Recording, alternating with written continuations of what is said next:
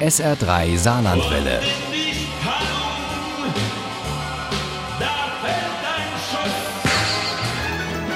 Der Krimi-Tipp. Im SR3 Krimi-Tipp geht es heute um Erbstücke, solche, die man als Geschenk empfindet und solche, die eher eine Bürde sind. Die Bestseller-Autorin Ellen Sandberg hat aus diesem Plot einen spannenden Krimi gemacht, der heißt Das Erbe und Uli Wagner stellt ihn vor. Mona Lang ist ein Glückskind, könnte man meinen, auch wenn ihr Freund Bernd sie ständig kritisiert. Dir fehlt es an Menschenkenntnis, Mona. Du bist zu gutmütig. Als ihre Beziehung in die Brüche zu gehen droht, erreicht sie ein Brief vom Nachlassgericht. Ihre Großtante Clara ist mit fast 94 verstorben und hat Mona etwas hinterlassen. Das einzig Wertvolle, von dem sie weiß, ist ein Gemälde, doch das Erbe ist ein Jugendstilhaus in Schwabing. Über mehrere Etagen Stuck, geschwungene Formen, florale Elemente, vergoldete Verzierungen und in der Rosette am Giebel ein Schwanenpaar, das die Köpfe Höcker an Höcker legte.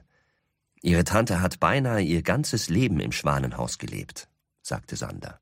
Zwölf Wohnungen auf vier Etagen gibt es in diesem hübschen Schwanenhaus mitten in Schwabing. Und Mona, so sagt es Sander, der Nachlassverwalter, ist nun eine reiche Frau. Doch die kann sich überhaupt nicht erklären, wie sie zu diesem Erbe kommt, denn sie mochte Clara, die Großtante, aber sie kannte sie kaum und wusste eigentlich nur, dass ihre Mutter damit gerechnet hatte, dieses Gemälde zu erben. Weshalb sie nun die Auserwählte ist, kann ihr auch Sander nicht erklären. Im Detail hat sie sich nicht zu ihrer Entscheidung geäußert. Sie war eine sehr zurückhaltende Frau. Aber ich erinnere mich, dass sie gesagt hat, Mona wird das Richtige damit tun. Nach dem Bruch mit Bernd zieht Mona von Berlin ins Schwanenhaus nach München und beginnt Claras Leben zu erforschen und damit auch die Geschichte des Hauses. Dafür arbeitet Ellen Sandberg auf zwei Zeitebenen, von 2018 in die Vergangenheit mit Mona und von 1938 in die Zukunft mit Clara.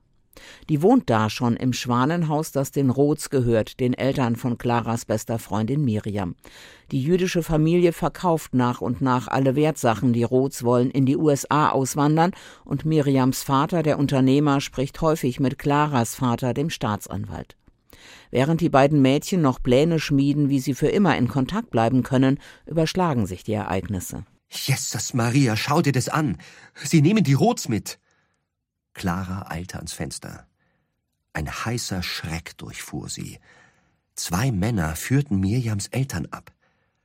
Und da steht er, der Sauhund, der Ausgeschammte. Alfons Wagner war vor die Parfümerie getreten, die bis vor wenigen Wochen den Roths gehört hatte. Claras Vater, dem das Schwanenhaus inzwischen gehört, kann nicht verhindern, dass das Ehepaar Roth deportiert wird. Miriam kommt zu einer Familie in England.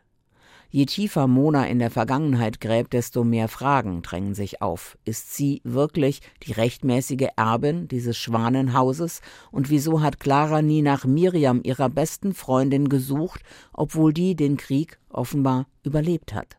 Für einen Moment streifte Mona ein kühler Hauch, wie eine Ahnung, dass ihr das Schwanenhaus noch Sorgen bereiten würde. Mit vielen Facetten und auf zwei Zeitebenen arbeitet Ellen Sandberg mit dem Erbe, dem privaten und gesellschaftlichen, dem Geschenk und der Bürde. Das Erbe ist ein tiefsinniger Roman über Gier und Macht, Verantwortung und Moral. Unweigerlich drängt sich die Frage auf, wie würde ich entscheiden? Wie schlägt mein moralischer Kompass aus?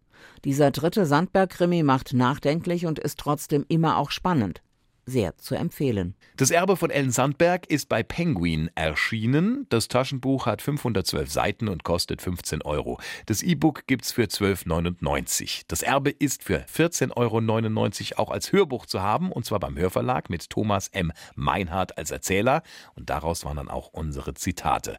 Wenn Sie gut aufgepasst haben und noch ein bisschen Glück, dann haben Sie die Chance, diesen Krimi zu gewinnen. Den gibt's handsigniert im SR3 Krimi Quiz in der nächsten Stunde. Viel Glück. Ohne Krimi geht die Mimi nie ins Bett.